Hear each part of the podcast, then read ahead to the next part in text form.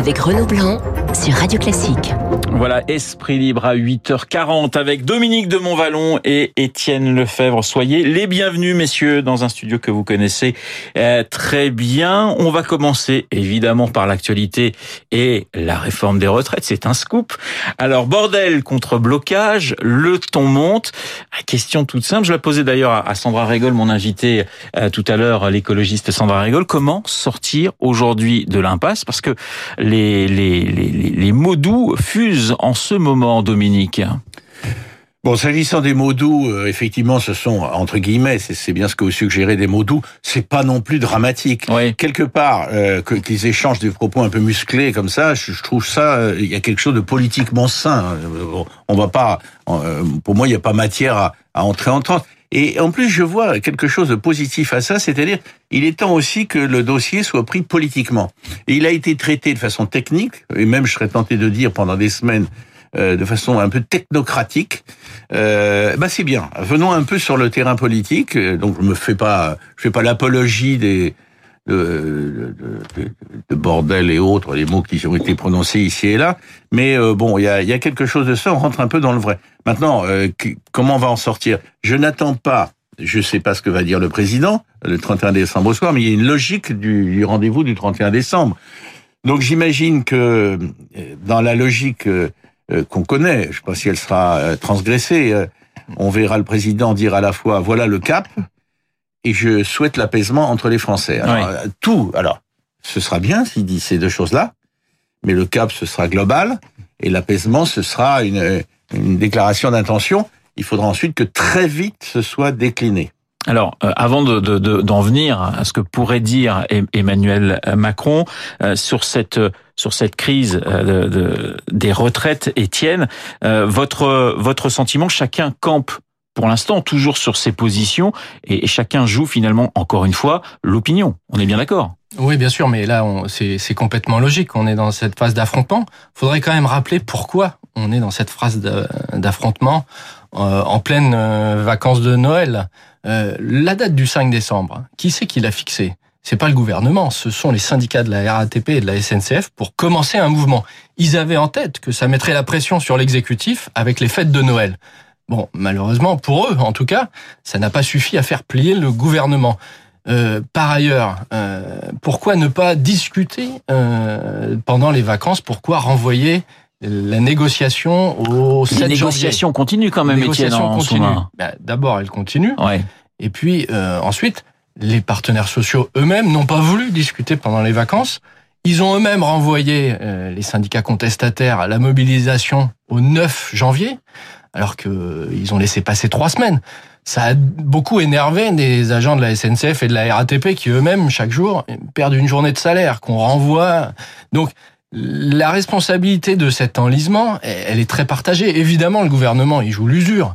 Il y a un petit mieux dans les transports, et c'est normal parce qu'au bout de trois semaines, quatre semaines de grève, euh, le gouvernement joue l'usure. Mais je pense qu'il y a une responsabilité quand même très forte de, de, de la CGT dans ce, ce, conflit qui dure et qui s'enlise, et une volonté revendiquée depuis très longtemps de, de mettre le bordel. C'est ce qu'il avait dit il y, a, il y a un mois, Alors, Martinez. Il y a quand même quelque chose aussi qu'on qu commence à percevoir aussi dans, dans l'opinion Dominique et, et Étienne, c'est que ce régime universel, il semble de moins en moins universel. Et les gens commencent à se poser aussi beaucoup de questions. Alors, on a telle, telle profession qui, finalement, va pouvoir partir plus tôt, telle autre, etc.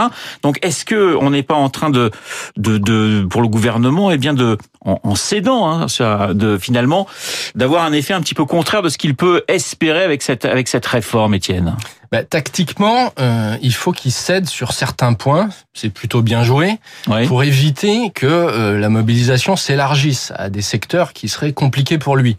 D'où des gestes pour les routiers, qui sont pas rentrés dans le, dans le conflit, des gestes, là on l'a vu ce week-end, pour les pilotes de ligne, les aiguilleurs du ciel avaient aussi été bien traités, donc il n'y a pas de problème pour les avions, pas de problème pour les routiers. Euh, quand il y a des conflits comme euh, à l'Opéra de Paris, où là c'est plus en termes d'image que c'est un peu gênant pour l'exécutif, euh, là il consent aussi quelques gestes. Donc ça c'est tactique, c'est bien joué. Finalement la mobilisation elle reste très cantonnée à la SNCF et à la RATP pour l'instant, plus l'éducation nationale. Maintenant, il faut pas qu'il aille trop loin dans ce sens, parce qu'en effet, il y a un moment, l'opinion ne comprend plus rien. Si le régime universel, euh, il est, euh, il est différent pour euh, quasiment toutes les professions. Il faut revenir au basique. Euh, universel, ça veut pas dire uniforme. Il y aura toujours des spécificités pour les militaires, ça avait été dit dès le Les début, pour policiers, les pompiers, etc. ouais. Et mais après, une question de justice sur la pénibilité des métiers, ça doit être réglé dans des négociations avec les syndicats qui représentent l'ensemble des salariés, avec des critères objectifs qui sont les mêmes pour tout le monde. Pourquoi est-ce que on traiterait différemment la pénibilité pour un chauffeur de bus euh, à Paris ou en province, la pénibilité euh, pour euh, un danseur de l'opéra et pour un, un danseur d'une compagnie euh, ailleurs en France?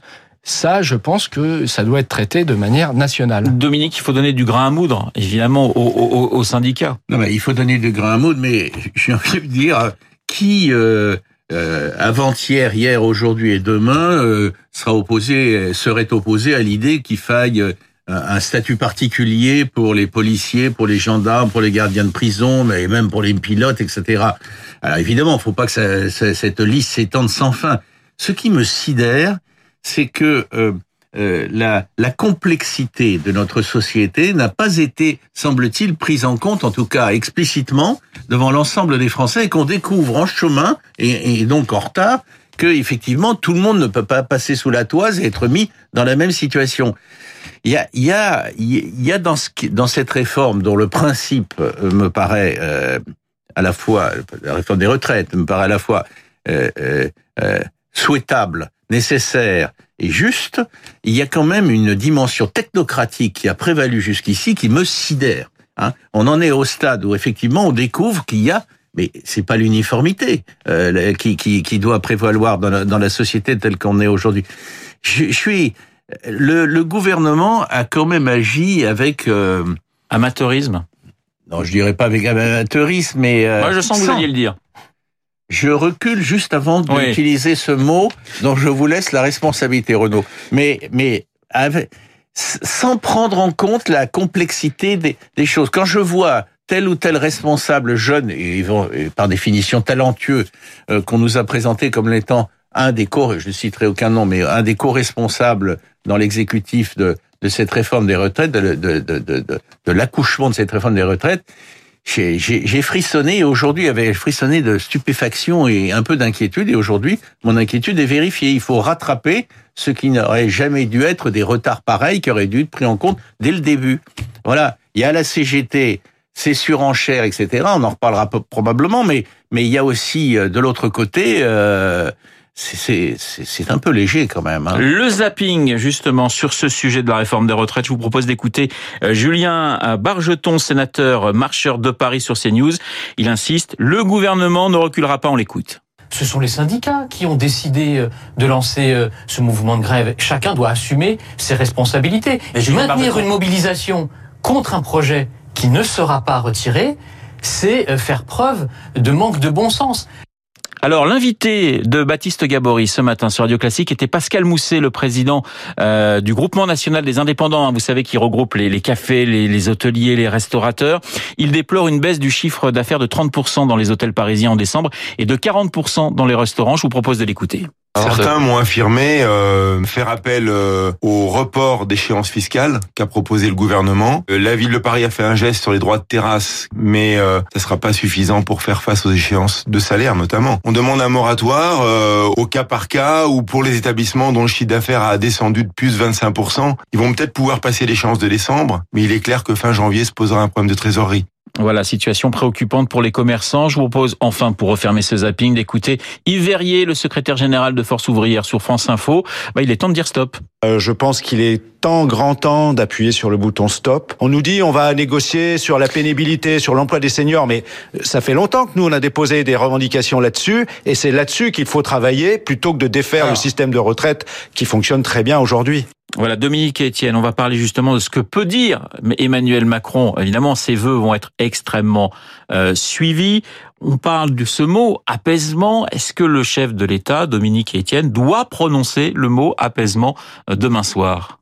Bah oui, il n'y a pas de problème. Le problème, c'est que les conditions de l'apaisement soient ensuite réunies Oui. à, à la suite de son intervention et, et dans les actes qui seraient euh, dans la foulée posés euh, euh, par le gouvernement. C'est donc pas le cas aujourd'hui. On entendait le patron de Force ouvrière, vous nous faisiez entendre à l'instant le patron de Force ouvrière, il dit il est temps de dire stop. Alors, Yves Verrier.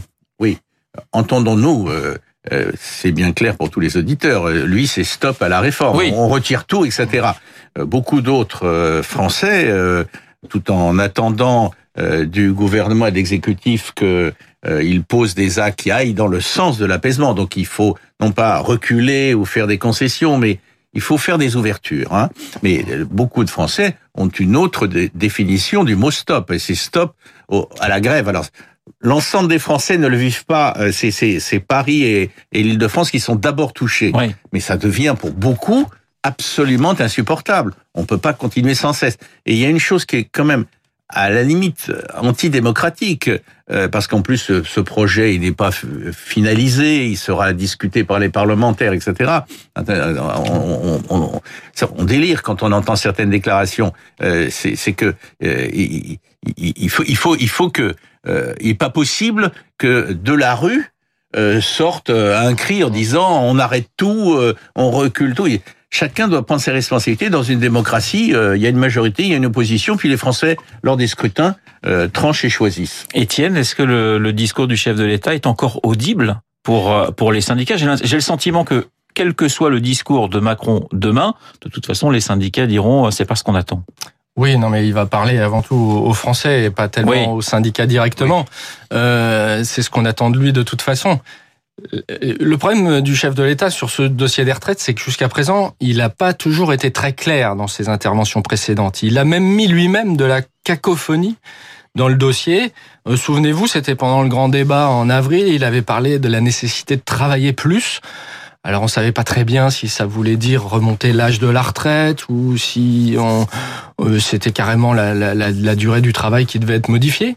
Et puis fin août à, à Biarritz, il avait dit euh, qu'il n'était pas forcément favorable à, à l'âge pivot, le fameux âge pivot de 64 ans, que c'était peut-être mieux d'augmenter la durée de cotisation, qui était un geste vis-à-vis de la CFDT. Si bien que là, il avait même perdu une partie de son gouvernement qui savait plus très bien que- quelle était la ligne.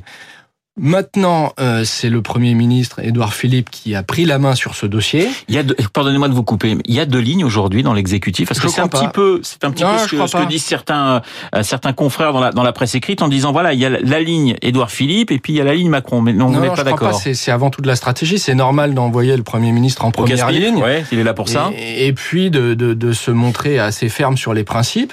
Et puis après, le, chef de l'État pourra euh, apporter euh, des signes d'apaisement ici ou là et des orientations. Mais sur le fait, par exemple, qu'il y a la nécessité d'équilibrer le système et qu'on peut pas euh, d- faire des gestes à gauche et à droite à tout le monde en disant bah, on verra le, le financement de tout ça euh, lors du prochain quinquennat, euh, il n'y a aucune différence entre Emmanuel Macron et Édouard Philippe et c'est quand même un point essentiel. Maintenant, euh, le chef de l'État, il faut qu'il explique euh, qu'on peut être ferme sur les principes et qu'après, dans l'application, il y a des choses à discuter. Euh, sur cet âge pivot de 64 ans, euh, c'est un peu une mesure couperée.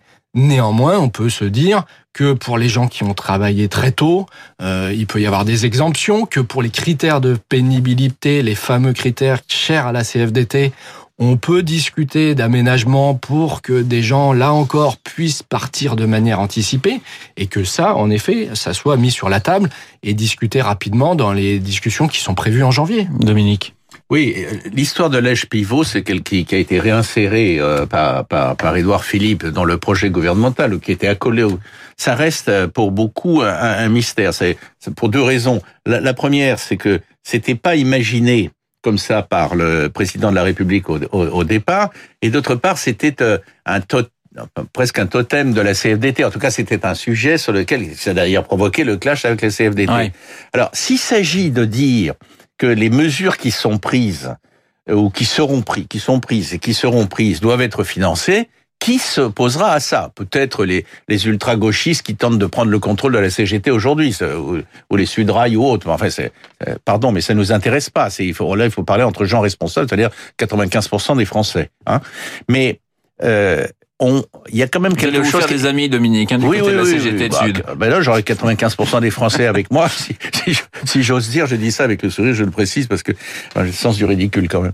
Mais euh, il y a, il y a, il y avait une autre, il y a une façon différente de faire les choses, me semble-t-il. C'est si on dit que les partenaires sociaux doivent assumer leurs responsabilités, on peut leur donner un délai de six mois ou un an pour en faire la démonstration. Comment comptez-vous, quelle proposition comptez-vous nous faire pour euh, financer ces mesures-là, puisque vous les approuvez? Je pense par exemple à la CFDT et à l'UNSA, mais il n'y a pas que ça. Qu'est-ce que c'est Ouais. vrai qu'il y a quelque chose d'assez étonnant d'un gouvernement qui est déjà sous la pression de d'une CGT affaiblie, qui elle-même est sous la pression des, des- de l'ultra-gauche, et qui claque la porte au nez de la CFDT de façon euh, brutale et artificielle, et qui, euh, et qui ne laisse pas vivre ce dialogue social qu'il qu'il qu'il invoque pourtant très, très fréquemment, et à mon avis à juste titre. On n'est plus dans la dimension jupitérienne, j'avais cru comprendre. Alors on verra bien ce que nous dira Emmanuel Macron euh, demain soir. On va terminer cet esprit libre avec les personnalités de l'année puisque nous sommes euh, tout proche de cette fin d'année 2019. Question toute simple, Étienne et à Dominique. La personnalité de l'année 2019 pour vous, Étienne? Je vous propose un duo de femmes Un qui duo de vont femmes. incarner euh, l'Europe politique et économique. C'est Ursula von der Leyen, la présidente de la Commission européenne, et Christine Lagarde pour la Banque centrale européenne. Alors c'est un peu un pari euh, euh, sur l'avenir. sur l'avenir Euh, mais euh, je trouve ce choix euh, assez euh, audacieux et prometteur. On a là de, de, de vraies personnalités euh, qui ont une expérience politique forte et euh, je suis assez euh, séduit par le, notamment par le pacte écologique qui est, qui est, qui est mis en avant euh, par la Commission européenne. La volonté de, de faire atterrir aussi des dossiers sur lesquels ça fait des années qu'on n'avance pas, comme les, les migrations au sein de l'Union européenne. vous. Ben, en tout cas, j'espère. Je l'espère profondément et euh, parce que sur ce dossier, c'est vrai que euh, là, en l'occurrence, la, la France a été un peu isolée. Euh, le pari d'Ursula von der Leyen, euh, qui est allemande, euh, de d'essayer peut-être aussi de de- d'amener euh, son pays à bouger sur certains dossiers alors que euh, l'Allemagne d'Angela Merkel a été plutôt frileuse ces dernières années euh, me paraît euh, assez prometteur. Voilà, le duo de choc pour Étienne Lefebvre et pour Dominique de Montvalon. Je, je rallierai au passage euh, le, le choix de la, de la présidente allemande, euh, parce que dans une Europe qui brinque-balle et qui, euh, et qui est en danger, et, et contre lequel se- s'obstinent des forces qui n'ont qu'un objectif, la désintégrer complètement, c'est vrai qu'il faut saluer euh, cette personnalité et ses ambitions, on, on les jugera au pied du mur. Mhm. Alors, bon, moi j'ai hésité, je, je choisis Marlène Schiappa. Ah, c'est un choix étonnant, euh, Dominique. Explication, il Alors, reste mon 30 objet- secondes. Mon objectif, c'était déjà de vous surprendre. Donc Oui, mais ça y est, c'est fait, ça c'est sûr. Non, mais je veux dire, euh, il y a plein d'éléments, mais il y a l'Europe. Hein. Mais il y a aussi euh, l'année a été marquée par une sorte de révolution sexuelle Ouais. ou une révolution de la perception de la sexualité. Hein. Et euh, euh, les agressions contre les femmes, euh, les viols euh, si longtemps impunis. Euh, l'affaire Maznev avec euh, le- l'encensement de la pédocriminalité, pour, pour appeler les choses par leur nom. Elle n'est pas la seule, mais Marlène Schiappa a été a anticipé. Elle est présente de façon quotidienne sur ce terrain-là, et euh, c'est quelque chose de très important. C'est un tournant. Voilà, trois femmes à l'honneur sur l'antenne de Radio Classique avec euh, Étienne Lefebvre et Dominique de Montvalon. Merci messieurs d'avoir participé à cet Esprit Libre. Il est 8h58 sur Radio Classique. Dans un instant, eh bien, l'essentiel de l'actualité avec Vincent Touraine.